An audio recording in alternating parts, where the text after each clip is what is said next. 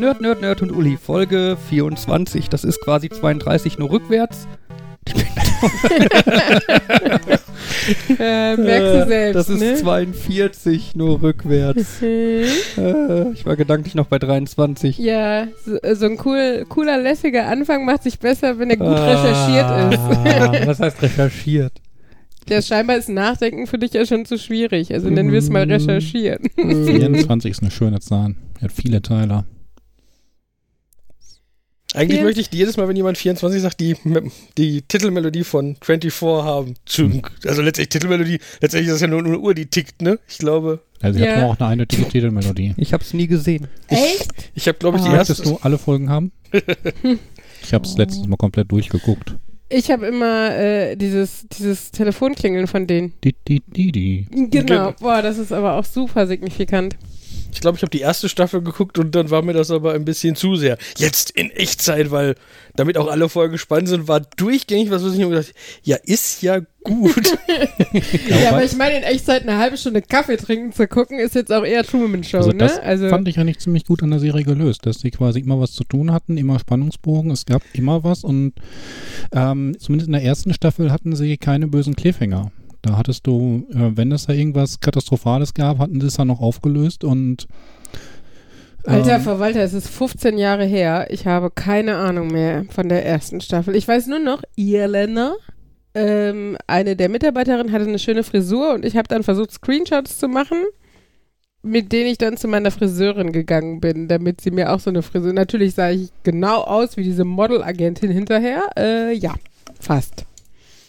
ähm, also ich meine, ja, es war immer was los, aber das war, ich fand, das war, man hat so dieses gemerkt, uh, und jetzt wird noch der entführt und gleichzeitig wird der bedroht und jetzt wird da wieder jemand bedroht, wo ich gesagt habe, man kann es auch, also ich meine, natürlich wäre es sonst langweilig, aber ähm, ja, man kann es auch übertreiben und, und so dieses typische, ah, und jetzt wird der, jetzt stellt der sich noch dumm an und dann der dumm, damit das halt auch immer, wo ich immer, hm. ich ärgere mich immer so, wenn die Leute aus Prinzip dumm sind, damit die Ja. Story weitergeht. Ja, ja, das ist So natürlich. dieses, ups, ich habe mich entführen lassen, weil, huch, äh, weil das wäre ja sonst doof für die Story gewesen. Ja, ich habe sag drei nur, ich, sag nur, ich sag nur, Schatz, ich kann das erklären.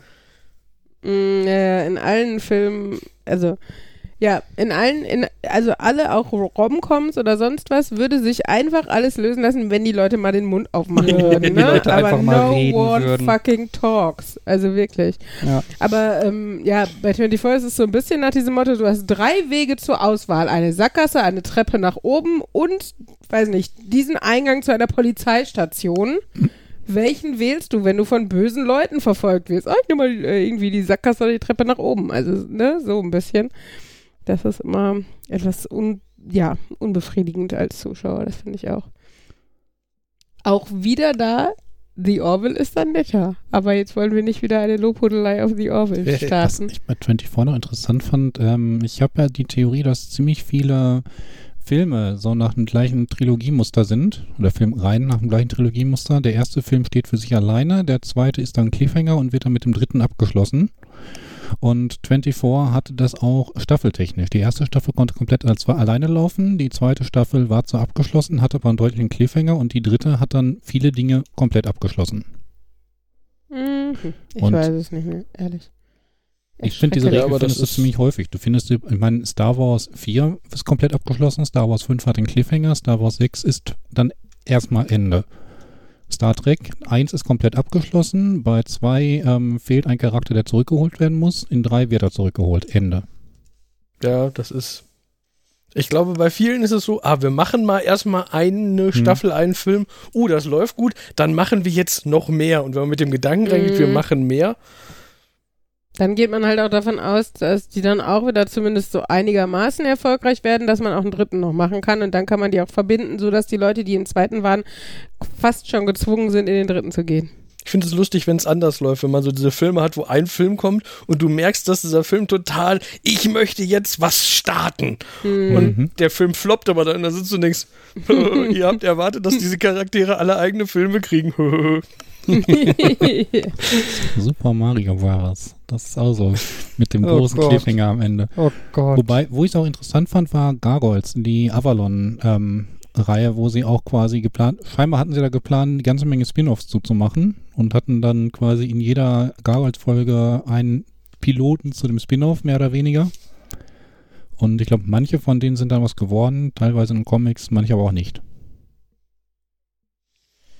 Ich muss an dieser Stelle mal kurz festhalten, Markus, dass du heute ausgezeichnet laut bist. Ich habe das Gefühl, ich atme zu sehr ins Mikro. Nein, das hört man nicht, aber ich habe mal Ausschlag bei dir. Ich kriege Das- auch das immer könnte- das Ausschlag könnte auch ein bei Diss sein. Markus, aber das wollte ich gerade Fabian sagen. kriegt Ausschlag von Markus. Äh, Äh, Titel ist gesetzt. äh, Ach ja. ja. Eine Sache, die ich im Moment recherchiere, sind Universalfernbedienungen. Weil unsere, die wir bis jetzt benutzen, ist kaputt. Es klackert drin, wenn man sie rüttelt. Es ist klackert drin, wenn man sie rüttelt und man kann nicht mehr lauter machen. hm. Hört ihr das? Ich glaube, das kommt nicht an. Ja, schade, es klackert. Ähm, man kann nicht mehr lauter machen und sie hängt sich überraschenderweise öfter auf. Da muss man die Batterien rausnehmen, damit sie wieder funktioniert, was ich auch. Echt? lieb- Das ist mir noch nie passiert. Ja, ja. Und dabei benutze ich die ja kaum, weil ich ja tagsüber nie Fernsehen gucke, wenn Ja. die Kinder und mein Mann weg Und sind. das ist halt eine Universalfernbedienung und das ist die von unserem AV-Receiver, die dabei war, ähm, die auch eigentlich wirklich gut ihre Arbeit verrichtet hat, aber ich habe das Gefühl, die ist so langsam echt uppe. Die ist jetzt ja, die haben wir aber auch. Also, 10, 12, 15 Jahre wollte ich alt. gerade sagen. Ähm, genau, und jetzt bin ich halt auf der Suche nach einer neuen. Und ich habe so ein bisschen das Gefühl bei Universalfernbedienungen, es gibt so diese billigen Standard-Universalfernbedienungen im Bereich von irgendwie 10 bis 30 Euro, die man halt auch irgendwie im Kaufland oder bei Mediamarkt, na ja gut, bei Mediamarkt auch andere, aber bei Kaufland und so finden kann. Und dann gibt es die Logitech Harmony. Richtig. Die dann unendlich teuer sind.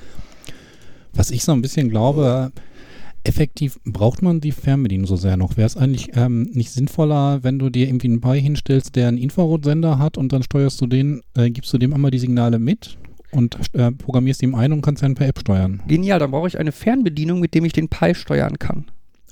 Da hast du eine, Handy zählt nicht. kannst sagen, mit, dem App, äh, mit Handy Ich mein- zählt nicht. Ich möchte bei einer Fernbedienung gerne haptische Tasten haben. Und Ja, dass sie hier bleiben kann, auch wenn wir unterwegs sind. Ehrlich weil ich gesagt. sehe so das Problem, keine Ahnung, wir sind hier und der Babysitter kann den Fernseher nicht anschalten, weil unsere Handys Ja. nicht hier sind. Ja, dann baust du dir eben aus Arcade-Controllern eine haptische Fernbedienung, die Umsetzung auf Netzwerk macht. ja, kannst du auch gleich eine Tastatur nehmen Das und ist so ein alles am bisschen- Computer machen, das weil ist man so ein braucht bisschen keinen so wie- mehr. Das ist so ein bisschen so wie neben dem Sofa steht ein Besenstiel. Wenn du dich damit ein bisschen reckst, kommst du an die Geräte dran. Ja, wobei die meisten Geräte, die können doch per Tasten selber dran nicht mehr so viel bedient werden wie per Fernbedienung. ja, das stimmt auch wieder. Oder wir müssen unsere Kinder einfach ein bisschen mehr dressieren und dann kann man denen immer sagen, da den dritten Knopf von rechts, jetzt, ja, und nochmal ein bisschen lauter drehen. Dankeschön. Könntest kannst du du auch einfach setzen. ein Fernsehtablet haben, wo dann nur die Fernbedienung für den Fernseher drauf ist. Das finde ich sogar gar nicht so uncool, aber äh, mein Mann möchte scheinbar haptische Tasten. Kannst du nicht, gibt's nicht diese Teile, die du aufs Handy klemmen kannst und dann hast du quasi haptische Tasten und in Wirklichkeit äh, drücken sie die Touchscreen-Knöpfe darunter? Ja, aber Ja. Das klingt auch so unglaublich praktisch. Und als Und würde da nie irgendwas schief gehen bei, oder? Also Ja, null Ich kenne die so als Fehlerpotenzial. Rahmen für so Spiele. Äh, das ist ja gerne mal bei so Spielen auf Touchscreens, dass die links oben so einen Lauf, so einen so den Joystick quasi einblenden und rechts unten die Knöpfe und dann kannst du halt, hast du so einen Rahmen, den man an die Ecken stecken kann, damit der dann in den Ecken so ein bisschen drückt. Also fürs ganze Display kenne ich es jetzt so nicht. Also Markus baut da mal was. Naja, auf jeden Fall, auf jeden Fall bin ich da halt im Moment am gucken und bin noch nicht so richtig weit gekommen. Ich meine, prinzipiell finde ich ja diese Harmony-Dinger ganz cool, weil man die halt auch über den PC programmieren kann und so. Wichtiges Merkmal für Fabian. Ja, ich finde es auf jeden Fall praktischer, als da irgendwie stundenlang mit zwei Fernbedienungen zu sitzen und andauernd auf der einen irgendwelche Kombinationen zu drücken, dann auf der anderen eine Taste gedrückt zu halten, bis die Fernbedienung den Code ich gelernt weiß, hat. dann wieder irgendwas drücken und äh, das will ich eigentlich nicht. Ne? Aber das macht Ja. man doch auch nicht jedes Mal. Das machst du doch einmal und im Idealfall bist du dann erstmal für ein paar Jahre durch damit, oder? Haben die nicht meisten nicht auch irgendwie Codes für sämtliche Fernseher, die je gebaut wurden, minus die, die du hast dabei? ich wollte gerade sagen, ja, du aber, hast aber erfahrungsgemäß, also zumindest mit jetzt der Universalfernbedienung, die wir hier haben, äh, ist das mit diesen Codes auch total blöd, weil dann hast du da halt irgendwie stehen, ja, Fernseher, Samsung und dahinter dann 37 verschiedene Codes. Hm. und dann sitzt du im Endeffekt hier und gibst diese 37 verschiedenen Codes der Reihe nach ein. Ja, praktisch. Da musst du nicht Ist- die 37 verschiedenen Tasten einprogrammieren, sondern nur 37 verschiedene Codes ausprobieren. Richtig. Und du hast häufig das Problem, dass du dann herausfinden musst, wel, wie die Taste der Originalfernbedienung jetzt auf der Universalfernbedienung gemappt ist. Hm. Weil ja eigentlich jede Fernbedienung hat irgendwelche Tasten, die auf so einer Universalfernbedienung jetzt nicht so heißen. Hm. Ne, und dann musst du das rausfinden und dann finde ich halt bei manuellen Programmieren habe ich halt auch den Vorteil, ich kann mir die Tasten, von denen ich weiß, dass ich sie häufig brauche, so legen, dass ich sie gut erreichen kann. Ne, jetzt gerade irgendwie so Sachen wie Exit, Return, Menü oder so. stelle gerade fest, das sind so die Tasten, die auf Fernbedienungen von vor ein paar Jahren so noch nie gebraucht wurden. Da hattest du Zahlen. Ja, natürlich. Ähm, Ja. Genau, auf jeden Fall diese Harmony-Dinger finde ich ja eigentlich ganz cool. Ähm, aber dann hast du halt auch wieder so Sachen, ja, da musst du irgendwie eine äh, Software auf deinem PC installieren und du musst zwangsweise einen Account bei Logitech Hm. anlegen, damit du die programmieren kannst, weil ohne geht das nicht, weil wie soll das denn auch gehen ohne einen an, extra angelegten Account? Du möchtest vielleicht deine Fernbedienung, die du eingespielt hast, in der Cloud speichern, damit du die beim nächsten Rechner bei der nächsten Fernbedienung wieder einspielen kannst. Ja, ähm, ja, und so Gedöns. Aktuell bin ich auch gerade darüber gestolpert, dass bei einer dieser Fernbedienungen bei Amazon hat man die Auswahl zwischen der Modellvariante Single, das ist dann die Fernbedienung, oder mit 40 Batterien. What? Ich könnte mir vorstellen, dass das so ein Wink mit dem Zaunpfahl ist, wie viel Batterien diese Fernbedienung so frisst. Im ja, Laufe der oder Zeit. es ist der Lebensvorrat. Was aber unrealistisch ist. Das hatte ich gestern irgendwie. iFixit hat so einen neuen Spatscher oder so auch immer, ich weiß nicht, wie man den ausspricht, äh, rausgebracht und auf der Homepage kannst du ihn bestellen in klassisch, in Carbon Fiber und in 100er Pack. ja. Nee, bei Fernbedienung, was mir da noch einfällt, da habe ich mal was Interessantes gehört. Und zwar, wenn du mal wirklich sehen willst, wie das Fernbedienungssignal aussieht. Ja, Mhm. wenn du es grob sehen willst, nimmst du ein Handy ohne Infrarotfilter und äh, hältst das in die Richtung, also Handykamera ohne Infrarotfilter und hältst es in die Richtung. Aber wenn du es genau sehen willst und kein Oszilloskop zur Hand hast, dann kannst du dir relativ einfach einen Adapter auf den Mikrofoneingang an der Soundkarte basteln Mhm. und äh, tastest das ab und dann kannst du auch sehen, welche Impulse darüber kommen, weil die Abtastrate von der Soundkarte, die üblichen 44,1 Kilohertz, die reichen aus, um das alles beobachten zu können. Okay, cool. Und natürlich kannst du dann auch umgekehrt sagen, wenn du es aufgezeichnet hast, kannst du es dann auch wieder abspielen und vielleicht nicht unbedingt über die Soundkarte, aber du hast einmal Mhm. das Signal, kannst es abspielen und Mhm. wieder damit steuern. Ja, nice. Aktuell, aktuell stolper ich dann gerade auch wieder bei meinen Recherchen über das, eine, eine Funktion von Amazon, die eigentlich Sinn macht und praktisch sein könnte, aber irgendwie in der Regel nicht richtig benutzt wird. Dieses Kunden fragen Kunden. Oh. Also das Grundproblem daran ist wohl, oder ist, dass wenn du so ein Produkt gekauft hast und irgendjemand gibt so eine Frage ein, dass du dann eine E-Mail von Amazon bekommst, in der drinnen steht, jemand hat eine Frage zu diesem Produkt. Du bist der Einzige, der das beantworten kann. Das steht da nicht drin. Aber das Gefühl haben glaube die ich. Aber Leute. das Gefühl haben viele Leute. Und dann hast du halt überall, immer wenn man da hinguckt, findest du dann solche Sachen wie, äh, äh, zu der Verbindung, funktioniert die mit Alexa? Antwort, keine Ahnung, habe kein Alexa. Äh, ja. Äh, noch schöner finde ich übrigens aber das, wenn es dann passiert, dass der, ähm, der Verwender, also der Verkäufer dieses Produktes ein neues Produkt unter dem gleichen Oh. äh, Produktpunkt äh, wieder hochgeladen hat.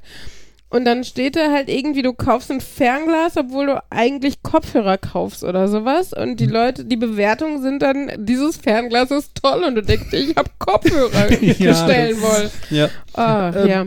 Hier oder auch Frage. Also auch so eine normale Frage, die sich, die man total nachvollziehen kann, wenn man sich diese Fernbedienung anguckt und überlegt, die zu kaufen. Hallo, ich habe einen Philips 32 PFL 7604K/02. Es ist sehr umständlich, den Sleep Timer zu aktivieren. Geht das mit dieser Fernbedienung per Knopfdruck auf der Fernbedienung? Antwort: Trotz wirklich hilfsbereiter Hotline habe ich das Teil zurückgegeben. ja. Aber er hat selber darauf geantwortet oder was Nö, quasi? jemand anderes. Ah, das Auto ist keine Ahnung. Ich habe es zurückgeschickt. Also manchmal ist es ja tatsächlich hilfreich, weil dann wirklich die Anbieter da antworten und Ja. sowas. Das würde ich bei so einer speziellen Frage tatsächlich als einzige Möglichkeit irgendwie, obwohl ja mh, vielleicht äh, erwarten, dass, dass, da, dass man dadurch Hilfe bekommt. Aber es ist natürlich auch geil, wenn man so eine random Antwort von irgendjemandem bekommt, die sich aber dann auch nicht mehr auf die Frage bezieht. Ja. Ich hatte das, ach genau, du meinst irgendwie völlig falsche Artikel bei ähm, USB Ladekra äh, Ladegeräten kannst du dann die Auswahl zwischen einem Ladegerät, zwei Ladegeräten und 70 Kabeln und ja, auf, oder, oder irgendwie ein Kabel. Auf die Art und Weise kann Amazon den Preis angeben zwischen 2,99 und 30 Euro. Mhm. Und so wie bei eBay, wo du denkst, oh, das ist ja interessant, das ist ein vernünftiger Preis und dann bekommst du, Mhm. ja, ich finde immer die Auktionen sollte man erschießen. Ähm, also das finde ich bei Amazon aber auch in letzter Zeit äh, echt ätzend, dass, also dass erstmal der Preis nicht aussagekräftig ist, dass auf die Versandkosten auch nicht sofort ersichtlich sind. Also du klickst extra auf Prime ähm, als, als Auswahlkriterium und es klappt nicht. Also oh, da gibt es schon so ein paar nervige Aspekte im Moment, finde ich. Es scheinen auch irgendwie nie die Suche, also wenn du irgendwie nur 10 Suchergebnisse hast, müssen dir trotzdem nur 300 dahinter kleben, die nichts damit zu tun haben oder Mhm. da reinmischen. Du sagst, ich suche eine SSD mit 320 Gigabyte und dann tauchen in den Suchergebnissen irgendwie Festplatten mit 2 Terabyte auf. Und du denkst dir, nein, danach habe ich nicht gesucht. Aber das, das ist genauso wie Google. Ich wünsche mir immer noch bei Google die, das Plugin, wenn ich etwas gesucht habe, so, ähm, klickt der quasi intern jeden Suchbegriff einmal an, also jedes Ergebnis und guckt, ob meine Suchbegriffe darin auftauchen und schmeißt alle weg, die nicht darin auftauchen. Ja, das stimmt. Das finde ich, ja. Aber ich meine, ja, Internetseiten ändern sich halt. ja, aber da ist klar, dass das nie da drauf war. Ja, gut. Also was mir gerade bei der Fernbedienung eingefallen ist, was ich letzte oder vorletzte Woche irgendwann erzählt haben wollte und vergessen habe, das passt jetzt aber gerade wieder. Bei der Fernbedienung habe ich gesagt, kann man die nicht vielleicht einfach die gleiche Fernbedienung nochmal kriegen? Und ähm, irgendwem von euch habe das, glaube ich, schon erzählt. Ähm, bei, bei meiner Mutter war das, hat jetzt nichts mit Fernbedienung zu tun, hat nur zu tun mit Kontakt zu Herstellern. Meine Mutter hat bei Aldi Geschirr gekauft, weil das günstig im Angebot war. Und die hatten noch zwei Sets, nein, wie heißen die dann? Zwei Service, Service, was der Plural von, ist ja auch egal, zwei davon, ähm, die hat sie gekauft und in einem davon fehlten die Untertassen. Da war ein, war halt ein Lo- Loch in dem Karton, da fehlten die Untertassen. Und dann war das so dieses, können wir die nicht vielleicht irgendwie anders kriegen? Aldi hat gesagt, nee, die können nur sagen, nee, eigentlich dürfen die die gar nicht verkaufen, aber die können jetzt 5 Euro Rabatt anbieten oder so. Und dann habe ich versucht, den Hersteller zu kontaktieren. Das war so, der Hersteller, der draufsteht, der sagt das Internet immer nur, ja, das ist so eine Aldi-Eigenmarke. Dann in der Ecke stand irgendwie ein Importeur. Der Importeur gehörte dann wieder zu einem anderen und letztendlich bin ich dann irgendwie bei ganz viel Hin- und Her googeln gelandet bei Ritzenhoff. Und die sind ja schon eher bekannt dafür, dass, und, dass das so ein Aldi-No-Name-Billig-Ding war, weil wir einfach nur ein schlichtes, weil meine Mutter ein schlichtes Da habe ich die angeschrieben, ganz freundlich, so ein Ja, das wäre ja ärgerlich gewesen und die hatten leider auch keinen Ersatz und ich weiß, das ist eigentlich nie richtig, ob ich nicht vielleicht sechs Untertassen bei denen kaufen könnte. Antwort war, oh ja, nee, eigentlich können die nur können die keine Endkunden äh, versorgen und außerdem wäre das auch der Fall, den ich beschrieben habe, wäre halt einfach ein Umtauschgrund und so und ja, nee, die können sie verkaufen. Aber wissen Sie was, ich schicke Ihnen einfach sechs Untertassen, passt schon. Und ähm, ich fand, das war wieder so ein Beispiel für, natürlich bin ich, glaube ich, manchmal eher zu häufig, dass ich sage, ich versuche es eher höflich. Mhm. Manchmal, manchmal sage ich mir, wahrscheinlich wäre es jetzt besser, mit Ellenbogen ranzugehen, aber Mhm. gerade im Internet denke ich mir, dass die Leute das immer als erste Methode wählen. So dieses, ich sag, ich habe ein Recht auf mein Geld. Zitieren dir vielleicht sofort noch einen Paragraphen, werfen dir den sofort an den Kopf und dann kann ich verstehen, dass dann viele Service-Mitarbeiter sagen, hm, lass Dann mich in Ruhe. recht nicht. Ja, ja. Genau, und ja, meine, das ist so dieses, äh, ich, ich habe einen Anwalt. Ne? Da kennen wir ja auch noch Leute, die das im Real Life gerne machen. Aber ja. ich, ähm, und ja, und ich, also meine Erfahrung ist, dass man bei, gerade bei so Support-Sachen, wenn man einfach nur freundlich sein Problem beschreibt, Mhm. darüber habe ich letztens auch eine gratis SIM-Karte von O2 gekriegt, die eigentlich 20 Euro kosten sollte, weil mich die Seite geärgert hat. Und ich so, hm, irgendwie klappt das alles nicht. Die haben meine ganzen Fehlerbeschreibungen ignoriert, aber die E-Mail fing an mit, ich habe ganz viele Fehler produziert, weil ich eine neue SIM-Karte holen wollte. Und das und das und das ging also, das haben sie ignoriert, aber dann kam so ein, hier ist umsonst ihre SIM-Karte. Okay. Ja, aber das, das, hm? Sorry, äh, ich habe nur gerade das Gefühl, wir sind ja da mit unserem Baufritzen auch immer noch im E-Mail-Kontakt und da bin ich halt auch so hin und her gerissen, weil eigentlich bin ich auch der Typ, der grundsätzlich erstmal höflich fragt, weil ich finde, ich weiß nicht, wer am anderen Ende sitzt, wie es ankommt, ähm, ob die extra was falsch gemacht haben oder ob es einfach verschütt gegangen ist, ob ich irgendwas übersehen habe, das kann ja auch immer sein. Also frage ich erstmal höflich, weil das würde ich mir andersrum ja auch wünschen. Gleichzeitig habe ich jetzt so beim Bauen irgendwie teilweise den Eindruck gekriegt, dass das so ein bisschen so kindergartenmäßig, wer am lautesten schreit, äh, wird am schnellsten bedient oder so ist. Ähm, also wir hatten tatsächlich sogar den Fall, dass wir ja bei der Vermesserin waren und ähm, sie dann sagte, ja, das dauert jetzt ein paar Wochen und so und ähm, ich dann gesagt habe, ja, ist ja nicht so schlimm. Ähm, ne, wenn es jetzt um überhaupt eh anderthalb Jahre geht oder was, dann äh, kommt es jetzt auf die paar Wochen auch nicht an. Und wir haben ja Zeit, wir zahlen ja nicht wirklich so richtig groß doppelte Miete und so. Und da sagte sie nur hinterher zu mir, sagen Sie das nicht, wenn Sie mit irgendwelchen Leuten wegen dem Bauen sprechen, egal ob Handwerker oder Architekten, dann kommen Sie ganz unten in den Stapel und niemand bearbeitet irgendwas mehr. Also ja, ich bin, ne, ja. ich, mir fällt das schwer, aber ich glaube, manchmal muss man also, ne, kommt natürlich drauf an, wenn es sowas ist wie mit der SIM-Karte, ja, okay, im schlimmsten Falle zahle ich die 20 Euro, hatte ich ja eh vorher erwartet, dass ich das muss, so ungefähr. Ähm, dann wäre das nicht so ein Drama. Ähm, genau, aber bei uns, finde ich, ist es halt äh, schwierig, einerseits den Leuten auf die Füße zu treten, andererseits ja noch mindestens ein Jahr oder anderthalb von denen abhängig zu sein, mit so einer Kleinigkeit wie einem Haus. Ähm, ja, mal gucken, äh, was wir da noch so lernen, was Kommunikation angeht und so. Naja, schauen wir mal. Wir halten euch auf dem Laufenden. Habt ihr da nicht einen extra Podcast für? Äh, ja, aber der leidet wie alles unterm Hausbau. das ist irgendwie so ein bisschen zynisch, dass der Podcast zum Thema Hausbau darunter leidet, dass es länger ja. dazu kommt. ja. Naja. Achso, was ich auch immer schön finde, ist ja auch bei den Bewertungen bei Amazon noch, ne? Ähm, das, ich meine, oft sind ja wirklich hilfreich. Also schon allein deshalb würde ich jetzt nicht mehr unbedingt ins Geschäft gehen, obwohl ich das eigentlich natürlich ökologischer sinnvoll und äh, schön, ne, lokale Händler stärken und so, äh, finde ich wichtig. Aber äh, da kriege ich halt äh, auf Anhieb oft 500 oder 1000 Rezensionen. Ähm, und die sind hilfreich, obwohl dazwischen immer so Leute sind wie, die Verpackung war kaputt, deshalb ein Stern sagt mir jetzt null über das Produkt, ne? Oder ich habe was anderes äh, bestellt und das kam an, deshalb ein Stern. Wo ich mir denke, das hilft mir jetzt null weiter bei der Benutzung, ob dieses Produkt effektiv ist oder gut schmeckt oder wo, was auch immer ich mir da gerade angucke. Das Gegenteil, Versand war sehr schnell, fünf Sterne. Ja, das auch, ja. In die Richtung geht es halt auch, ne? Also es sind hm. dann, ich meine, klar gehört Versand und Kundenservice und äh, Geschwindigkeit, aber was auch immer, auch alles irgendwie ein bisschen dazu. Aber das kann ja nicht die, die ausschlaggebende Quelle für, für die Produktbewertung äh, sein. Ne? Also von daher, das ärgert mich dann manchmal schon. Wenn das vor allen Dingen, wenn du dann nur Produkte hast, wo nur drei äh, ähm, Rezensionen sind oder so und äh, zwei davon beziehen sich auf den Versand, dann denke ich mir auch, yay. Der AliExpress kann das ja noch viel besser. Wie oft ich bei AliExpress lese, fünf Sterne, ich habe es noch nicht ausprobiert. Echt? ich finde, das passiert bei AliExpress ganz oft so. Dieses Jahr es ist fünf, also dann kommt, weil da kommt aggressiver dieser automatische. Möchtest du das nicht bewerten irgendwie? Ja, das ist. Und da reagieren die Leute dann drauf mit: Ich habe, es lief ja nichts falsch. Ich gebe dir mal fünf Sterne und schreiben dann rein, damit du nicht ausprobiert. Und ich denke, ja, das sind ja nicht fünf Sterne. Ja, also das finde ich bei AliExpress finde ich auch. Äh, ähm, grundsätzlich kurios, dass sie sehr deutlich äh, dich ja schon fast unter Druck setzen. Bevor du uns schlechte Sterne, also ne, wenig Sterne gibst, frag nach. Ja. Hm. Ne? Also, obwohl. Äh, ja, weil du, weil du bei AliExpress auch den Verkäufer bewertest.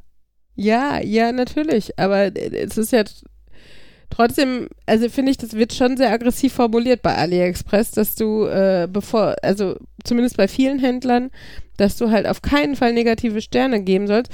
Aber wenn ich mir denke, dass die das, dass die bei allen Leuten vielleicht alles doppelt wegschicken müssen, weil es nicht klappt, nicht ankommt, kaputt ist, was auch immer, aber alle sagen, ja, okay, dann höre ich auf die und wenn es dann beim zweiten oder dritten Mal funktionierend ankommt oder so, dann gebe ich fünf Sterne, dann macht das, wirft das ja trotzdem ein falsches Bild auf den Händler. Und das finde ich. Ja, nein. Also ich denke schon, also das, ähm, ich sehe jetzt ein bisschen Bezug zu eBay-Bewertungen, wo du auch dann so Leute dabei hast, wenn die dann gar nicht erst versucht haben, irgendwie mal das Problem zu lösen und mit dem Verkäufer in Kontakt zu treten, dann äh, für mich ist, wenn ich einen Verkäufer bewerte, gerade wichtig, wie reagiert er bei Sachen, die nicht glatt laufen.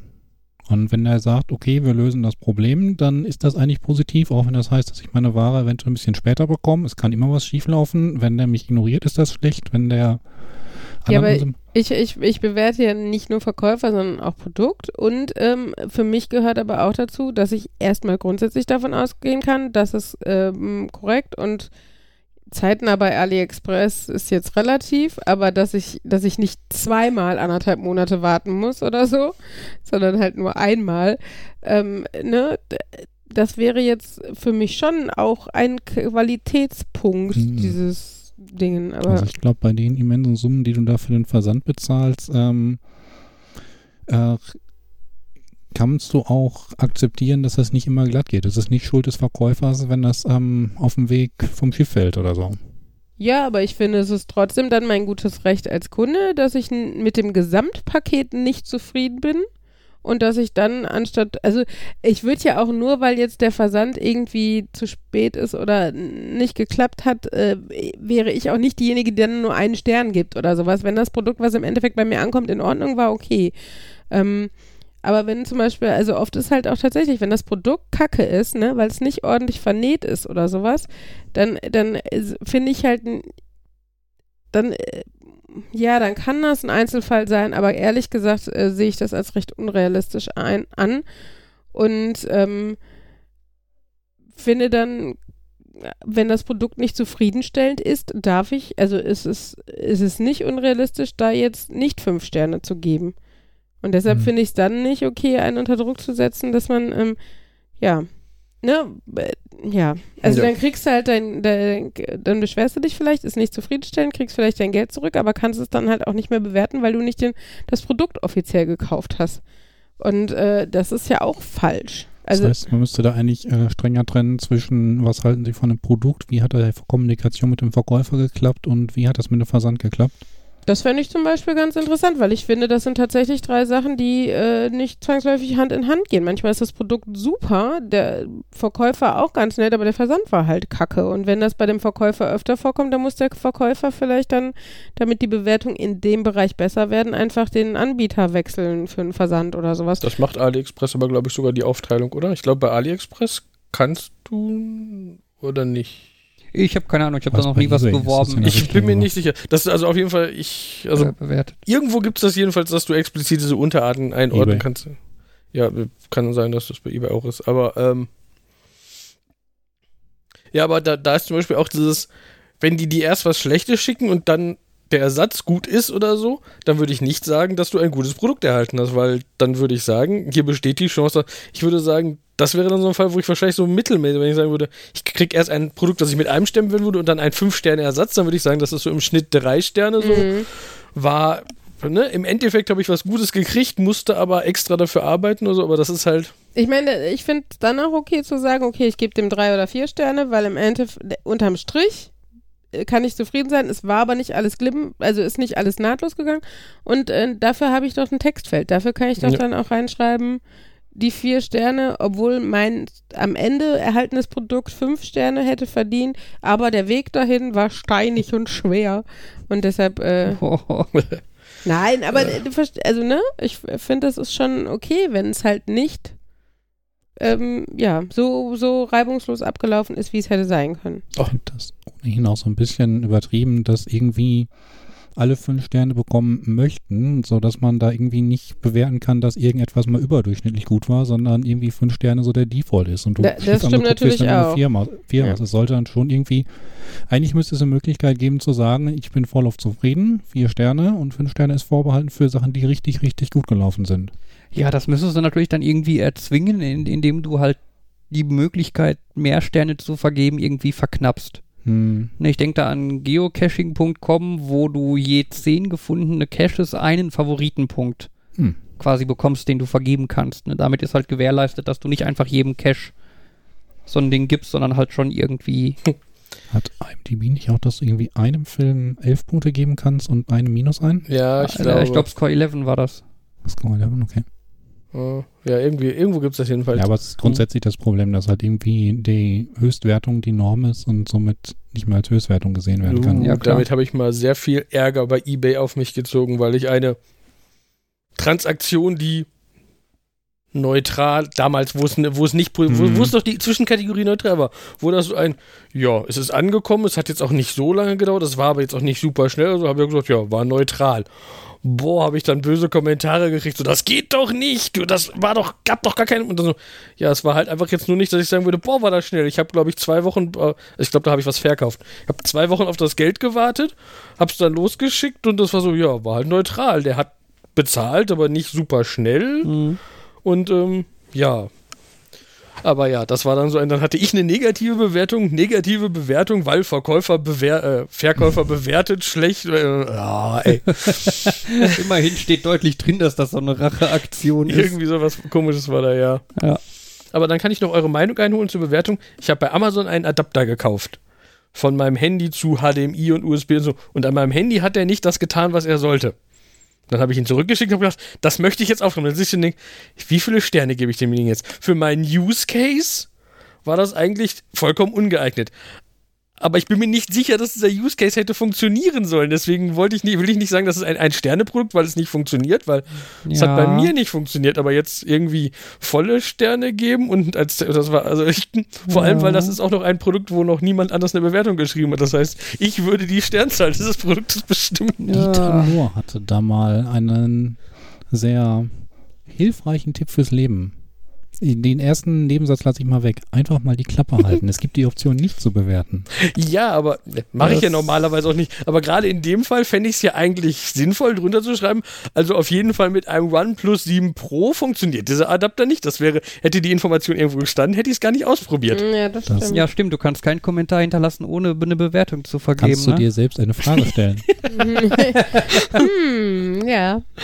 Oder Ich glaube, ich würde tatsächlich irgendwie Richtung drei Sterne tendieren und dann erläutern. Ja, aber das Problem ist natürlich, dass im Endeffekt, wenn du die Auswahl zwischen verschiedenen quasi äquivalenten Produkten hast, Ja, dann landet das weit unten, das ist mir schon klar. dann wäre der weit unten. Das ist halt ein Ja, aber- echter Makel. Ne? Naja, aber es halt, ist halt auch ein echter Makel, dass dein Jans Handy nicht funktioniert. Ist das die Schuld von dem Produkt? Ich meine, Das weiß ich ja nicht. Ja, aber wieso sollte es, also ich meine, wenn das nicht explizit draufsteht, dass es für die und die und die Handys und für seins nicht funktioniert. Das ist dann zusätzlich auch noch so ein Produkt, wo was so eine Liste hat von gedacht für MacBook und Note und viele andere USB-C-Geräte. Wo dann ist, nee. ja, und schwierig. viele andere.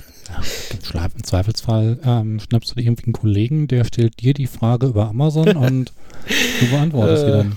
Also ich glaube, da würde ich tatsächlich einfach nichts sagen. Also, äh, äh, weil ich da auch nicht sicher bin, ich würde den Händler da nicht reinreiten wollen. Also ich würde nicht schuld sein wollen, aber es, ich fände es auch fake, jetzt irgendwie zu sagen, ja, das Produkt ist ja angekommen. Aber es hat nicht funktioniert. Aber ich weiß nicht, ob wegen mir oder wegen dem Produkt. Also fünf Sterne, das macht halt auch keinen Sinn, ne? Und von daher, ähm, Ja. Ich, ich, ich hatte ich mich auch gebe eigentlich zu, ausnahmsweise Markus recht. Markus und seinem Dieter nur Zitat. ich hatte mich ja auch für Nichtschreiben entschieden. Das war nur, weil das jetzt gerade Mhm. Thema war. Ich dachte, ach, das passt. Ähm, ja. Ich habe dann auch überlegt, ah, hätte ich den Adapter länger behalten sollen und den mal irgendwelchen anderen Leuten in die Hand drücken sollen. So Das habe ich gerade auch überlegt. Genau, den woanders testen. Ja, aber ich meine, dann, dann, dann, hast, dann hast du einen Adapter, den du nicht mehr zurückschicken kannst, weil du ihn zu lange hattest, aber du weißt, dass er funktioniert, dass er bei dir nicht funktioniert, bei anderen aber schon. Naja, wieso Das zu lange? Du hast 30 Tage Rückgaberecht. Wie lange braucht Jan denn, bis er mal drei Leute getroffen hat?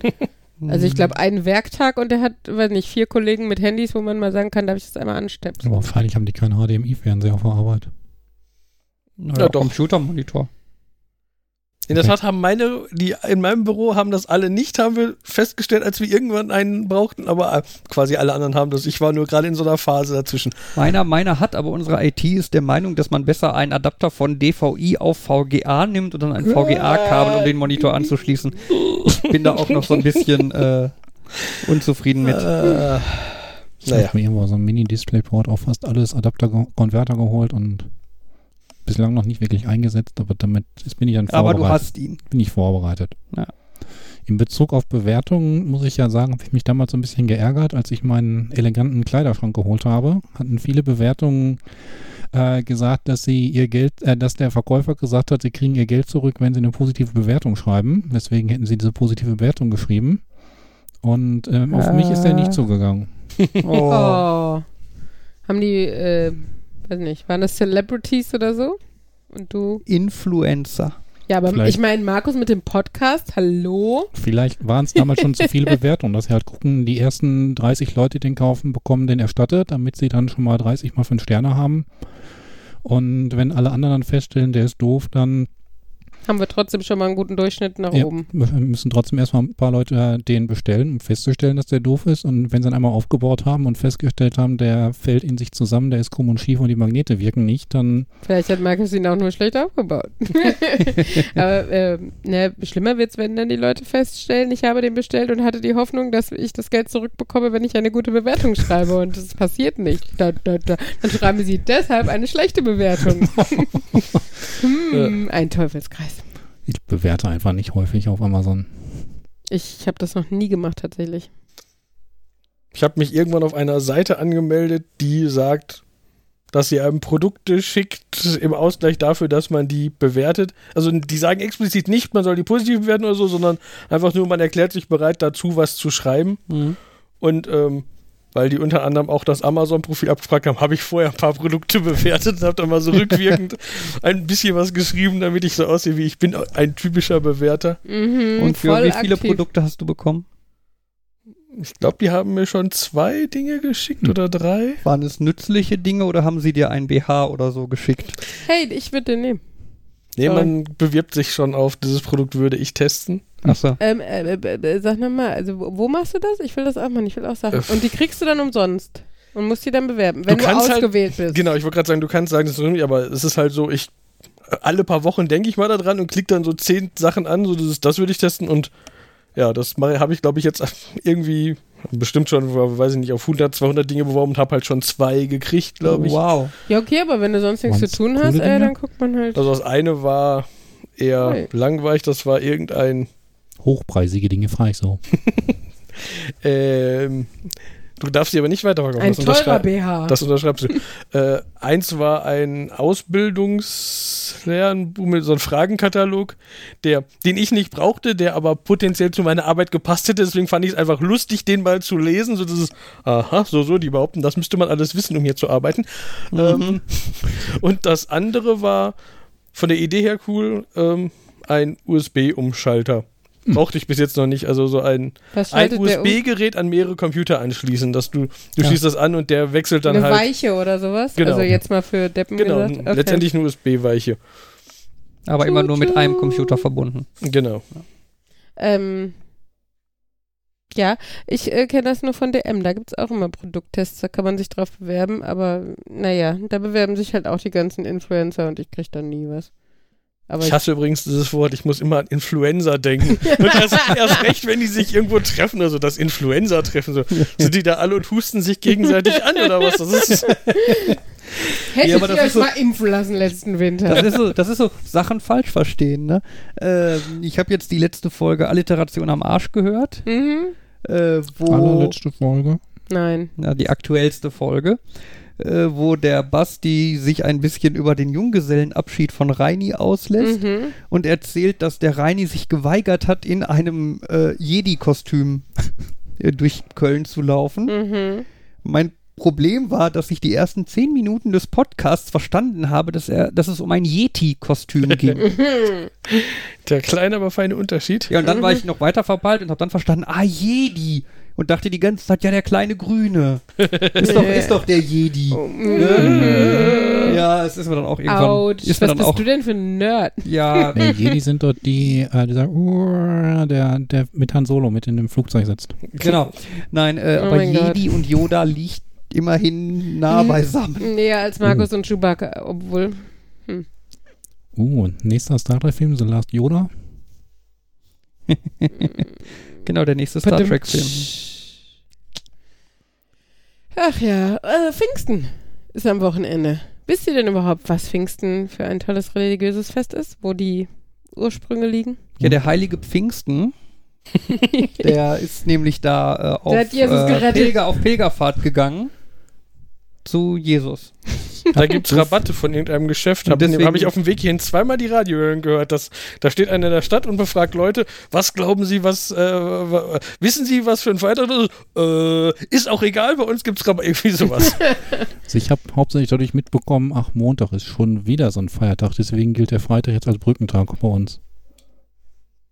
Was? Was? Wenn du den Freitag nimmst, hast du ein besonders langes Wochenende. Also ja, ist der wenn du den Freitag quasi. Dienstag nimmst auch. Ja, das kannst du auch machen, indem du dir jeden anderen beliebigen Montag frei Oder nimmst. Freitag. Ja, Oder aber- Freitag. Diesmal musst du nur den Freitag frei nehmen, um vier Tage hintereinander Wochenende zu haben. Und nächste Woche musst du dir nur fünf Tage Das- frei nehmen, um eine ganze Woche Das frei ist- zu haben. Das ist in etwa so, wenn der Donnerstag ein Feiertag ist, ist es auch so. Du nimmst dir nur den Freitag frei und hast vier Tage. Nur weil Ja, der, aber da sehe ich ja noch ein Brücke. Du hast halt zwei Pfeiler, ne? Du hast den Donnerstag und das Wochenende. Möchte ich wissen, wie Markus Zähne aussehen, wo da Ja, Brücken sein Markus, sollen. das, das, das ist kein Brückentag in, bei dir, das ist ein, ein Sprungbretttag. Das, das hängt so über. und dann gehst du nur einen Schritt weiter, um mehr frei Genau. zu haben. musst ja, und arbeiten. dann fällst du runter. Ähm, war das Komm, nicht? klär uns auf. Ich Was weiß es nicht hundertprozentig. Ich glaube, es war Hast du dich nicht informiert? Oh. Bist Doch, du nicht natürlich. vorbereitet? Nein, ich glaube, es war der Heilige Geist, der über die Menschen kam. Das weiß ich, dass der Heilige Geist der Ursprung für Pfingsten ist. Ähm, und ich glaube, er führte der nicht auch dazu, dass alle Leute, die die sich verstehen konnten, obwohl sie unterschiedliche Sprachen gesprochen haben. Ich glaube, das war es. Es ist so ein Völkerverständigungstag eigentlich. Also eigentlich ganz nett. Ich dachte, das heißt Babelfisch. War das, äh, war das Jesus Haustier? Das ist eine interessante alternative Bibel, ja. nee, Babelfisch war das Teil, was du dir in aufdeckst und damit werden sämtliche Sprachen übersetzt Ich und weiß. Sorry, war ein Gag. Ich mache sowas manchmal. Hm. Witze. der Ja. angeblich für die meisten ähm, Kriege und so weiter verantwortlich ist, weil die Leute sich nicht mal missverstehen. Ja, wir fahren Zelten an Pfingsten.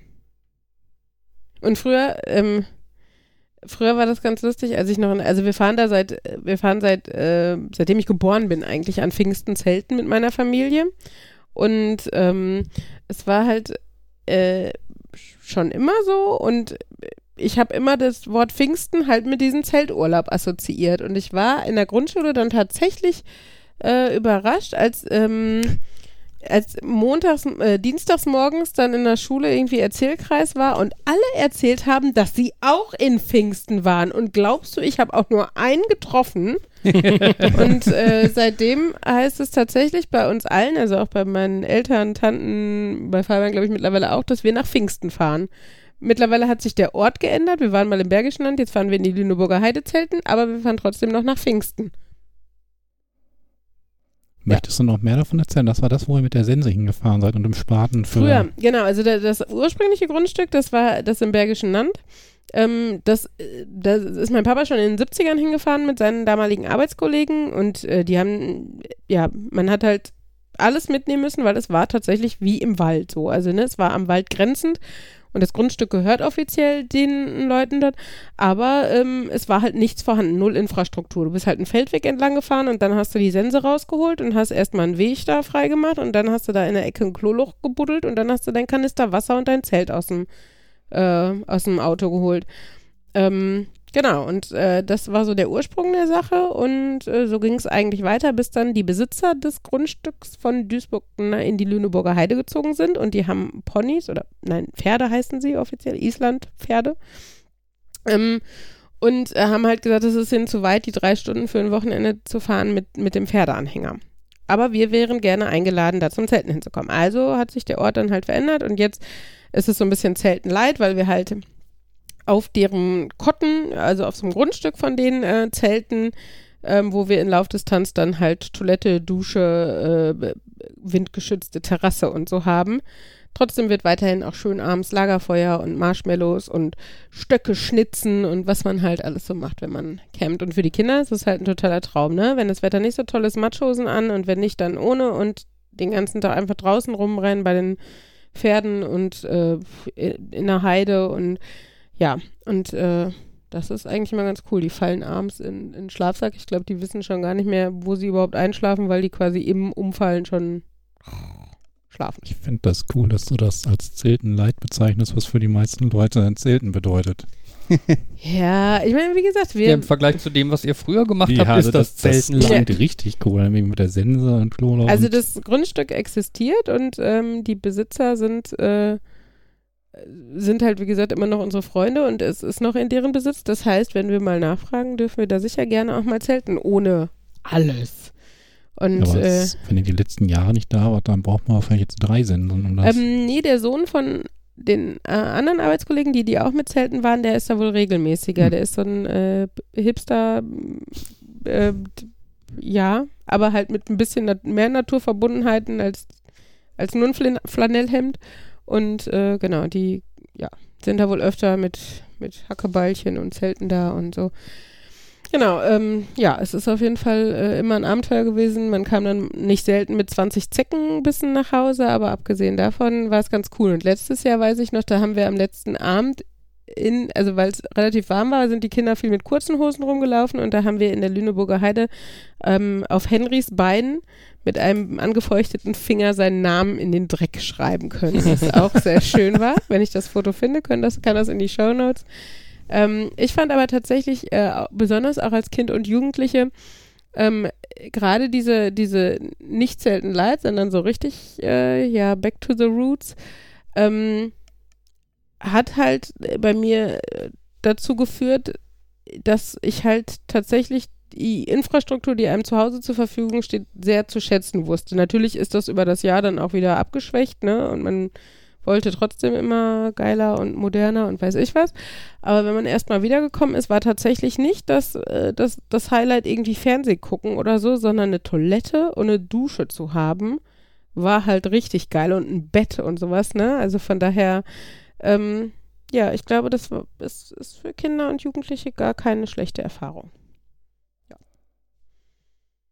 So, ich bin Hm. fertig für mein, mit meinem Werbeausflug fürs Zelten. ähm, bei diesem, ich nenne es immer Ritterhaus, du weißt, was ich meine, oder? Das Forsthaus? Genau, das Forsthaus. Darf man da auch zelten? Weiß ich gar nicht genau. Ähm, ich weiß nicht, ob explizit was dagegen irgendwo steht. Ich würde es aber, glaube ich, nicht von selbst machen, sondern immer anfragen, ob das okay ist. Also ich habe schon ähm, in Häusern gearbeitet und in Häusern übernachtet, wo halt designiert das Haus nur die Basisstationen für die, für die Zeltenden drumherum waren, wo also Hm. ähm, die zum Beispiel Badezimmerkapazitäten und so ähm, deutlich für größere Gruppen als die, die dort schlafen könnten, in dem Haus gemacht waren und sowas. Und von daher, ja, weiß ich nicht, wie das da ist. Das müsste man recherchieren. Ich habe immer noch die Hoffnung, dass wir da irgendwann nochmal so ein Wochenende machen und dann irgendwie mit Zelten, fänd- äh, wenn man das mit Zelten kombinieren könnte, fände ich das schon cool. Wobei Aber- natürlich ähm, Schlafgelegenheiten waren da ja. ja. Möchtest du das Vier-Personen- oder das Sechs-Personen-Zimmer für dich alleine, Jan? ähm, Weder noch. Fand das da nicht gut. Also ich fand es nicht explizit schlecht, aber ich fand das auch. Von daher. Okay. Nein, ähm, aber zelten kannst du ja auch einfach hier in Sauerland auf dem Zeltplatz. Da muss man jetzt nicht ein fettes Haus vermieten, um dann draußen zu Ja, schlafen. klar. ähm, aber das hatte ich tatsächlich auch schon überlegt, weil wir uns letztens noch, also ich mich mit meinem Papa darüber unterhalten habe, dass halt die Lüneburger Heide sehr schön ist und dass er auch Tradition hat, aber dass ich es eigentlich schade finde, dass man halt drei Stunden hin und drei Stunden zurück innerhalb von zwei Tagen fährt.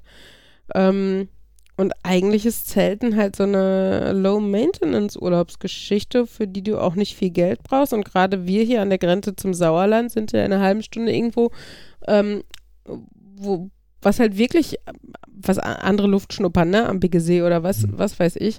Ähm, und für die Kinder ist es ja eigentlich Schnurz, ob du eine Viertelstunde mit dem Auto oder drei Stunden mit dem Auto in Urlaub fährst. Ähm, wenn du nicht mehr zu Hause bist und in einem Zelt pennst, bist du im Urlaub, ne? Und deshalb ähm, hatte ich das tatsächlich überlegt, jetzt diesen Sommer auch mal in Angriff zu nehmen, gerade wenn Kindergärten zu und so und dann hat man so viel Leerlauf mit den Kindern.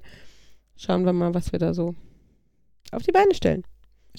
irgendwie, genau, wir hatten ja letztens, äh, letzte Woche schon mal über das Thema gesprochen und dann fand ich witzig, dass mir dann innerhalb der Woche oder irgendwie kurz danach ähm, auch eine, so eine Nachricht in meinen ja, Newsfeed, das was Firefox anzeigt, wenn man startet und kein Fenster offen hat, kein Tab offen, kein Tab ausgewählt hat und da werden ja irgendwie so Nachrichten angezeigt und da standen auch irgendwie Zelten unter Deutschen wieder beliebter. wo ich mir dachte, komischer Zufall, dass wir da drüber gesprochen haben. Ich habe aber jetzt nicht den Artikel angeguckt, was genau die Gründe dafür waren.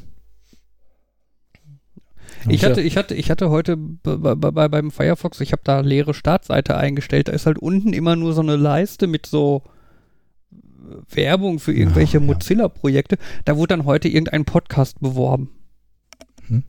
Mit Wilson Gonzales Ochsenknecht, heißt der so? Habe ich da die richtigen Worte aneinander gereiht? Kann sein, ja. Irgendeiner der Ja, Ochsenknecht. genau, genau. Ja. Wo ich mir denke, warum steht der Podcast da und warum nicht wir? Tja. Was muss man machen, um da hinzukommen? Tja, bei mir, ich habe noch was anderes, wenn ich mein, wenn ich einen neuen Tab aufmache. Bei mir ist dann nämlich da Tab for a Cause. Habe ich irgendwo mal gelesen, ich habe keine Ahnung, ob die das, wie gut die das wirklich umsetzen.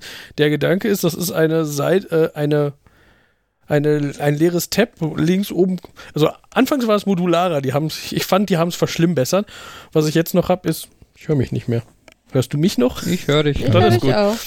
dann ist nur mein Kopfhörer gerade ausgefallen.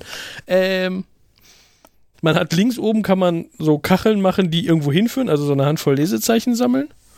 Und ähm, unten und rechts am Rand sind explizit Werbung, die man halt dann dementsprechend seinem Werbeblocker nicht muss man dann die, das ist auch cool, seinem Werbeblocker erlauben, dass About Blank Werbung zeigen darf. Mhm. Ähm, und was die sagen ist, du, du kriegst halt oben äh, für jedes Mal, wenn du einen neuen Tab aufmachst und diese Werbung siehst, kriegst du oben ein Herz und dann kannst du halt diese das Herz, kannst du sagen, für irgendein Projekt zuordnen und die sagen, am Ende des Monats nehmen sie alle ihre Werbeeinnahmen, verteilen sie entsprechend dessen, wie die Herzen aufgeteilt waren. Mhm.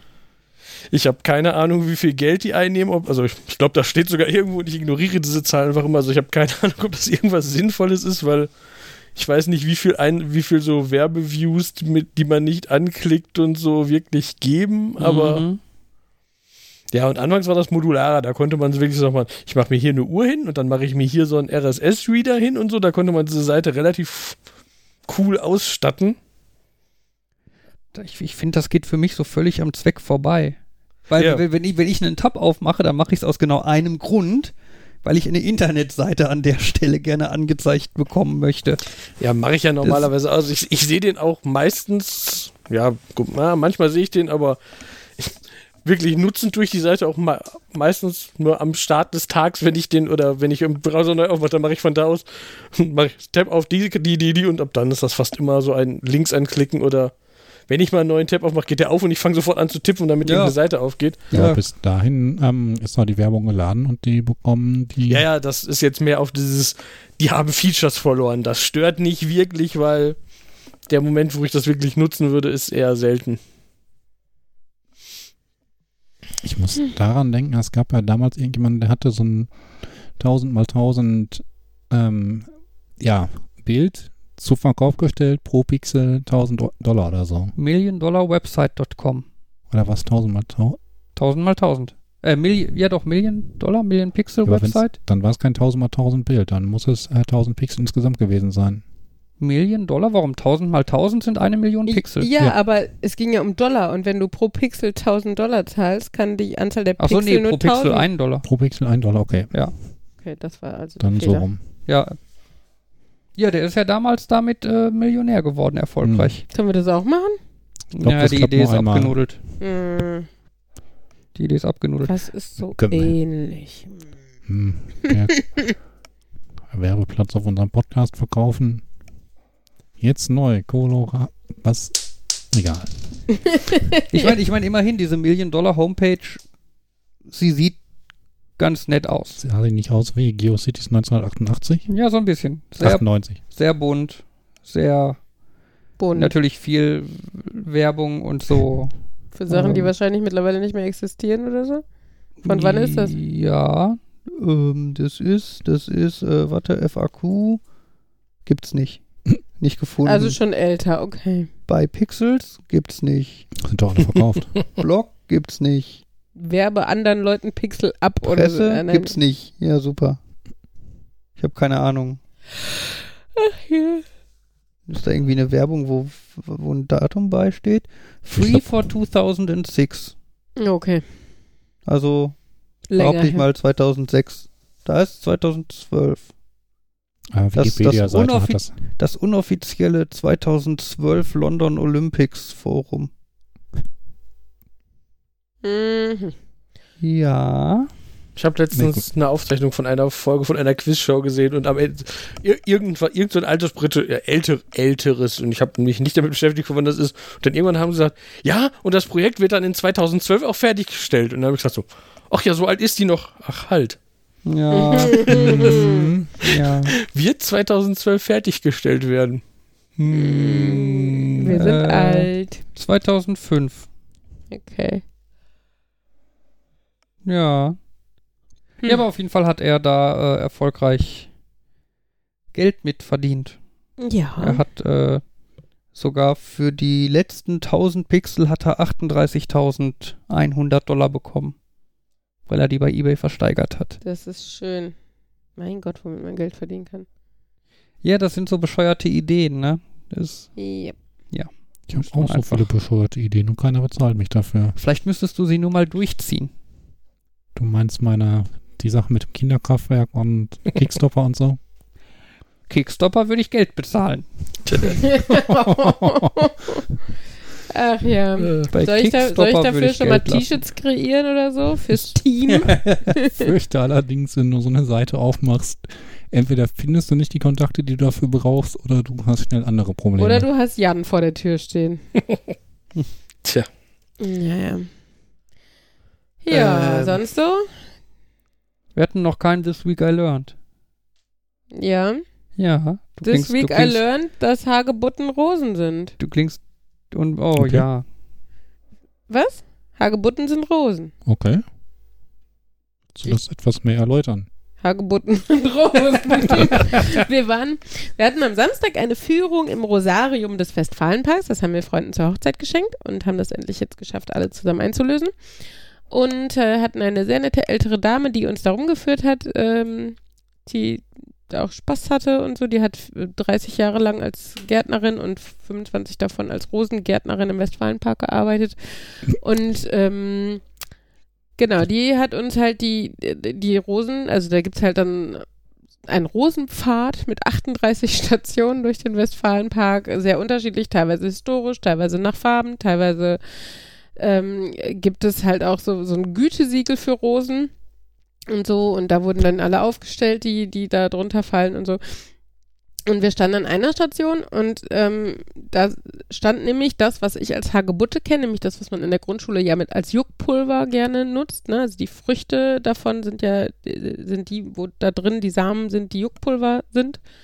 Ähm, genau, und äh, die stand halt bei den Rosen. Und ich habe gesagt, das ist doch eine Hagebutte, oder? Und da sagte sie, ja, Hagebutten sind Rosen. Und Hagebutten sind im Endeffekt die Früchte dieses Rosenbusches. Genau. Und das äh, habe ich da am Samstag gelernt. Und Cool. ja, war ganz interessant. Und wenn man, wenn man sich dann so einen Hagebuttenbusch mal genauer anguckt, äh, sieht man dann doch auch die Ähnlichkeit. Es ist halt natürlich nicht exakt wie die Standardrose, die wir jetzt aus dem Supermarkt kennen, aber ähm, wenn wir eins bei der Führung sonst noch gelernt haben, dann, dass es sehr viele unterschiedliche Arten von Rosen gibt. Ja. Was Sehr viele. definiert denn dann noch Rose? Wenn äh, eine Rose nicht so aussehen muss wie eine Rose, wie wir sie kennen.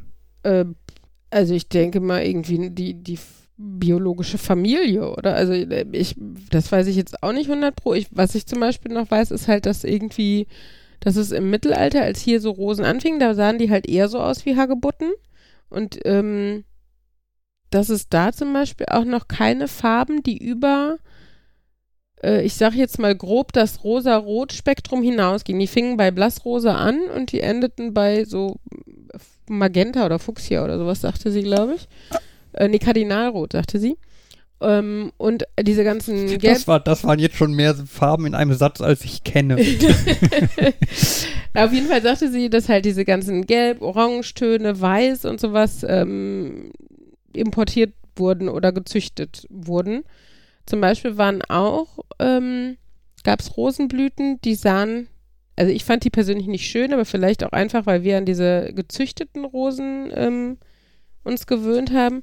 Die waren sehr flach, also die hatten nicht diese, diese vollen Blüten, ne, mit so sehr vielen Schichten von Blütenblättern, die sich immer wieder im Kreis wiederholen, sondern die hatten quasi nur diese eine Schicht Blütenblätter, also so fünf, sechs Stück im Kreis.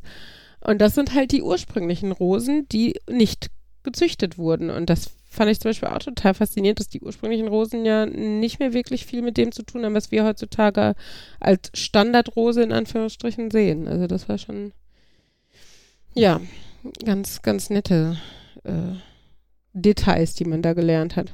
Ohne jetzt an Werbeeinnahmen zu denken, würdest du Leuten weiterempfehlen, da mal hinzugehen? Ja, durchaus. Wenn man sich da wirklich für interessiert. Auch ich, also ich hätte jetzt vorher auch nicht gesagt, ich bin so rosenaffin oder interessiere mich dafür. Äh, vielleicht kommt noch bei uns hinzu, dass mit dem Haus ich auch immer so im Hinterkopf habe, was könnte man denn in unserem Garten machen. Aber ich fand sie einfach auch tatsächlich schön anzusehen. Also ich glaube, es reicht, wenn man ein bisschen ästhetisches Auge hat und im Westfalenpark mal mehr als nur die Spielplätze abklappern will. Es gibt da, glaube ich, auch einen Geocache, falls man einen Grund haben will, daher zu gehen. Aber ich bin mir nicht ganz sicher. Also ich, da gab es jedenfalls mal einen. Ich habe wahrgenommen, dass der vielleicht weg ist, dass der irgendwie sowas war, aber Ja, ich nur so um das mal. Vielleicht, vielleicht habe ich den auch gemacht. also ich weiß, da war auch einer und wir waren ganz in der Nähe davon, wo der damals war. So über so einen Hügel Richtung Straße. Ich weiß nur, dass ich irgendwas gelesen Nee, Okay. einfach nur in der, von der Beschreibung her weiß ich, dass ich irgendwas gelesen habe zu einem, der schickt dich an den Ro unterschiedlichen Rosenstationen vorbei, irgendwie sowas, oder an ein Ah, paar okay. davon. Also ich fand auf jeden Fall wirklich sehr nett, dass die, die Dame, die das gemacht hat, die hat, ähm, also dadurch, dass wir halt auch eine kleine und private Gruppe waren, ähm, hat die sich tatsächlich sehr viel Zeit genommen, war aber nicht so, ähm, wir müssen jetzt alle hier stehen und ihr müsst mir jetzt alle zuhören, weil wir waren ja auch mit den Kindern da. Das heißt, ähm, äh, ein paar Leute rochen da noch an dem einen Rosenbusch. Das ist übrigens auch sehr unterschiedlich, wie die riechen. Manche gar nicht, manche stinken, manche riechen gut. Manche riechen nach äh, schwerem Parfüm von alten Frauen. ähm, genau, und, äh, aber ne, dadurch war das halt nie so ein Druck, du musst dich jetzt beeilen, weil jetzt will sie was erzählen und so. Ähm, ich fand, die hat das tatsächlich sehr nett gemacht. Und ja, natürlich, ein gewisses Interesse sollte man mitbringen, aber ich würde jetzt auch keinem irgendwie eine Führung im Heinz-Nixdorf-Forum empfehlen, wenn man dann null Interesse an Technik oder der Entwicklung äh, von Technik hat oder so. Von daher, ja, man sollte sich schon irgendwie überlegen, ob einen das in irgendeiner Form anspricht, aber ähm, wir hatten das ja, wie gesagt, als Hochzeitsgeschenk für einen Biologen ähm, und seinen Mann äh, verschenkt. Und äh, da war die Frau total begeistert von der Idee. Ich war überrascht, dass da noch nie jemand auf diese Idee gekommen ist, weil ich finde Rosen so als Romantik und so irgendwie relativ typisch. Äh, und dann für jemanden, der halt Biologe ist, irgendwie eine gar nicht so wenig naheliegende Idee.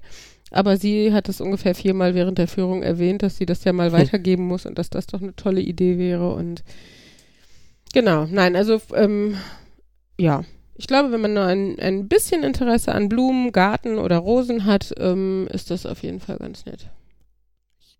Du sagtest irgendwie, die hat als Gärtnerin angefangen und hat sich dann zur Rosengärtnerin spezialisiert. Ist das so ein typischer Karrierepfad von Gärtnern? Das haben wir sie nicht gefragt. Aber Das- sie sagte halt, weil wir sie, also die ist jetzt seit 14 Jahren, sagte sie, glaube ich, in Rente. Ist halt über 70, die Dame. Und ähm, sagte, sie hätte halt, äh, weiß ich was, was hat sie, 69 oder was, äh, irgendwie im Westfalenpark angefangen oder so.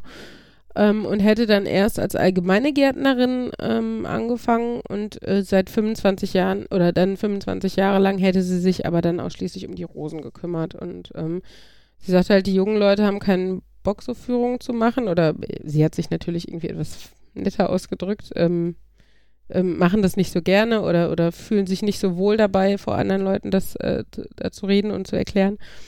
Und deshalb macht sie das halt jetzt seit den 15 Jahren in Rente immer mal wieder. Genau. Und hatte auch tatsächlich Ahnung. Also ich fand halt gerade diese Gütesiegel-Sache tatsächlich ganz interessant. Mhm. Das ist, ähm, ADR. Genau. Äh, anerkannte deutsche Rose. Mm, irgendwie sowas. Und zwar ähm, werden halt jedes Jahr von Züchtern Rosen eingereicht. Im Moment sind da ungefähr 160 Rosen unter diesem Gütesiegel. Und ähm, die werden dann an mehreren Stellen in Deutschland ähm, getestet, ob die diesem Gütesiegel entsprechen, in Form von, wie robust sind die, wie lange blühen die, ähm, ja, ne, also wie, wie aufwendig sind die zu pflegen, ähm, wie groß werden die, solche Sachen. Und wenn die dann halt verschiedenen Ansprüchen da äh, ja, entsprechen, dann werden die aufgenommen. Es ist aber teilweise so, sagte sie, dass aus mehreren hundert oder was die da eingereicht werden, dann nur zwei, drei oder so diesen Ansprüchen genügen und in diese Kartei ähm, ja, aufgenommen werden. Und ähm, da hatten sie dann so ein Feld hatten sie relativ neu gemacht, die Begrenzung davon und so, ähm, äh, wo dann halt diese 160 Rosenarten, die im Moment dazugehören, ähm, aufgestellt waren. Es sah allerdings aus, nachdem die es jetzt schön neu gemacht haben, aus wie so ein Friedhof. Irgendwie, ähm, dadurch, dass die Begrenzungen so aus Stein waren und so, sah das so aus wie so, also und dann immer so kleine Vier- oder Rechtecke abgegrenzt haben, sah es halt ein bisschen nach, ja, nach Friedhof aus. Wo du jetzt gerade gefragt hast, was macht eine Rose zur Rose? Wir haben letztens uns über Cranberries unterhalten und dann, dann kam von einem, sind das nicht quasi Preiselbeeren? Und dann haben wir auch angefangen, uns darüber. Mhm. Das ist, das ist dieses, was im Englischen Cranberry Sauce genannt wird. Wenn die, wenn so Filme das gerne übersetzen, dann wird es zu Preiselbeer- Preiselbeersoße oder irgendwie, oder so, ja. irgendwie Mhm. sowas. Und mein Gott, ist das chaotisch, weil also irgendwie sowohl die Cranberry als auch die Preiselbeere sind eine Heidelbeersorte. Mhm. Und ähm, wenn man Wikipedia fragt, was ist das, das englische Wort zu Preiselbeere? Also ich meine, das ist natürlich auch nicht der richtige Weg, immer einfach den Wikipedia-Artikel aufzurufen und zu sagen, zeig mir den Artikel mal auf Englisch, weil der Artikel, der dann kommt, ist im Englischen sowas ganz, der, der lateinische Name, was so klingt wie, wir haben dafür keinen Namen, reden aber darüber, dass man daraus gerne irgendwie Lingonberry Jam macht, aber Lingonberry als solches ist dann irgendwie nicht erklärt, Mhm. sondern nur im Zusammenhang mit Lingonberry Jam und ähm, ja, das ist, war auch wieder so ein äh, was ist jetzt was und irgendwie dieses, okay, das ist eine Heidelbeerart, aber es, wir haben ein Produkt, das wir Heidelbeere nennen, aber das ist nur eine bestimmte Heidelbeere und Ich hatte das Problem, als ich in England gewohnt habe und ich wollte ähm, für meine Freundin Marillenknödel machen. Und du brauchst für den Teig, also zumindest für das Rezept, was ich gerne mache, Quark. und äh, es gibt eine Übersetzung dafür, die heißt Curd, also C-U-R-D. Äh, Davon hat aber, glaube ich, kaum ein normalsterblicher Engländer schon mal irgendwie gehört oder zumindest nicht viel Erfahrung damit und so sah es dann im Supermarkt auch aus, wenn man dieses Milchprodukt dann sucht. Vor allen Dingen, dann fragen die einen, ja, wie wird's denn aus Milch gemacht? Und das ist das Problem. Niemand hat, also niemand, der sich auch nur irgendwie mit dem Thema, also nicht mit dem Thema beschäftigt hat, hat doch Ahnung, wie Creme fraiche, Mand, äh, saure Sahne, Sahne, Quark, Joghurt, Skier, wie die sich unterscheiden oder wie die unterschiedlich aus Milch gewonnen werden. Von daher saß ich auch ungefähr genauso da und sagte dann, es ist so ein bisschen wie Joghurt, aber etwas, äh, etwas fester und etwas saurer und mehr konnte ich dazu nicht mehr sagen. Ich weiß nicht, irgendwie haben wir es dann doch geschafft, dass man die Marillenknödel auf jeden Fall irgendwie essen konnte, aber ja, das ist auch so ein Bereich, wo ja, wo man schlechte Übersetzung findet und auch irgendwie keinen, ja, Was unterscheidet dieses Rotbier eigentlich vom Malzbier? Das ist anders hergestellt. sagen, das ist was vollkommen anderes ist, würde ich Aber es sagen. wird auch häufig so übersetzt. Das, Mm, okay, ja, äh, da- meine ja, meine ja, Erfahrungsschatz ja, geht dann hauptsächlich aus Monkey Island, wo aus Rotbier Malzbier wurde, aber Ja, ich glaube, die wörtliche Übersetzung wäre Wurzelbier. Weil das nämlich äh, aus, früher mal aus der Sarsaparilla-Wurzel gemacht wurde, glaube ich. Ich glaube, so hieß das. Sarsaparilla kennt man ja von äh, äh, äh, äh, äh, äh, ich hier, das äh, toll, wie Lakritz. du, wie Ja, du bei irgendwie. kennt man ja aus, das Handy vor dir hast und trotzdem. Ja, ich, meine Wikipedia-Suche war nicht erfolgreich genug. oh mein Gott. Ähm, ja, ich habe nach Rootbier gesucht. Das Bier für den Admin. Das ist Ich das Doofe bei Sprachassistenten. Wenn du jetzt, äh, wenn du jetzt sagst, okay Google, was ist die Asparilla-Wurzel, was auch immer, dann hört man das im Cast. Oh mein Gott, ich habe gerade eine Liste von Milchprodukten bei Wikipedia und ist Ähm, Ja, aber jetzt einmal kurz, bevor wir jetzt hier immer weiter durch die Gegend driften, ja? Die Frage, die sich jetzt heute irgendwie mehrfach gestellt hat, ist, was ist eine Rose? Buttermilch. Warum könnte, das, das wäre ein schönes Outro, wenn du anfängst, das noch alle möglichen Milchprodukte vorzulesen, wir faden dann aus. Dann lasse ich Fabian jetzt seine Rosendefinition zum Besten geben und dann faden wir aus mit der Liste der Milchprodukte von Wikipedia. Was schon? Ja. Ähm, die Gattung umfasst je nach Auffassung des Autors, bla bla. Achso, äh, 100 bis 250 Arten. Diese bilden durch ihre typischen Merkmale Stacheln, Hagebutten und unpaarig gefiederte Blätter eine sehr gut abgegrenzte Gattung. Sehr gut abgegrenzt. Also so ein wenn bisschen, sie Stacheln haben hat- Blätter wenn- und Blüten und Stacheln und dann ist es eine Rose. Wenn es Stacheln hat und Hagebutten macht und Ja, guck mal. Dingsbumse. Dann ist Hagebutten nicht nur eine Rosen, also nicht Teil einer Rose, sondern es ist sogar eine definiz definierende Größe einer Rose. Tada. Ist dieses Milchding, was du da hast, so, ein. Nee, kein Schaubild. Also, Also irg auf irgendeiner, ich hab, irgendwann habe ich es nämlich auch mal gesucht und vielleicht ist es auch im Englischen oder so. Und dann gibt es dann auch noch so ein, wo wir uns darüber unterhalten haben, es ist kein Venn-Diagramm, sondern ein. das erwähnst du jedes Mal, wenn es um diese Diagramme Genau, geht. aber ja? halt so ein Diagramm, wo, wo sich dann auch sechs Millionen Felder überschreiben, weil das eine ist sauer und nicht sauer und Das äh, kann geronnen und nicht sein. geronnen und rausgefüllt und gefüllt und du sitzt da denkst, ich will doch nur und Milch genau, trinken. und was, und dann halt auch verbunden, was wird da durch was, aus was und du was ist wovon Rest und so. Genau. Das, es, gibt, ähm, es gibt Diagramme, die man einfach nicht machen sollte. So eins hatte Moritz aber im Kühlschrank hängen früher. Das weiß ich noch, dass wir so eins äh, damals hängen hatten. Nun gut. Äh, muss ich dann erst die Verabschiedung machen oder ruft ihr einen Nerd rein? Oder ähm, wir können doch erst noch über was anderes reden. wenn, Ähm, wenn Jan so gesprächig ist, dann äh, ja, Markus, du musst Ich weiß gerade nicht was, aber ja, ähm, okay. ja, dann Ja, sag gut. ich mal Tschüss. Oh, Clotted Cream. Das Sorry. war, das war Folge 24 Von von Nerd.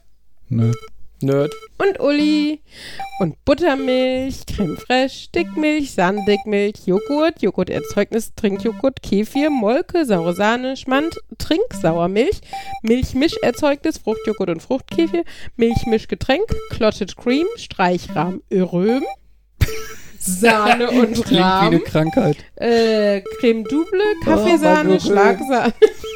Schlagsahne, Sahneerzeugnis, Milchfetterzeugnis als Oberbegriff für Butter, Sauerrahmbutter, Süßrahmbutter, Butterschmalz, Milchstreichfett.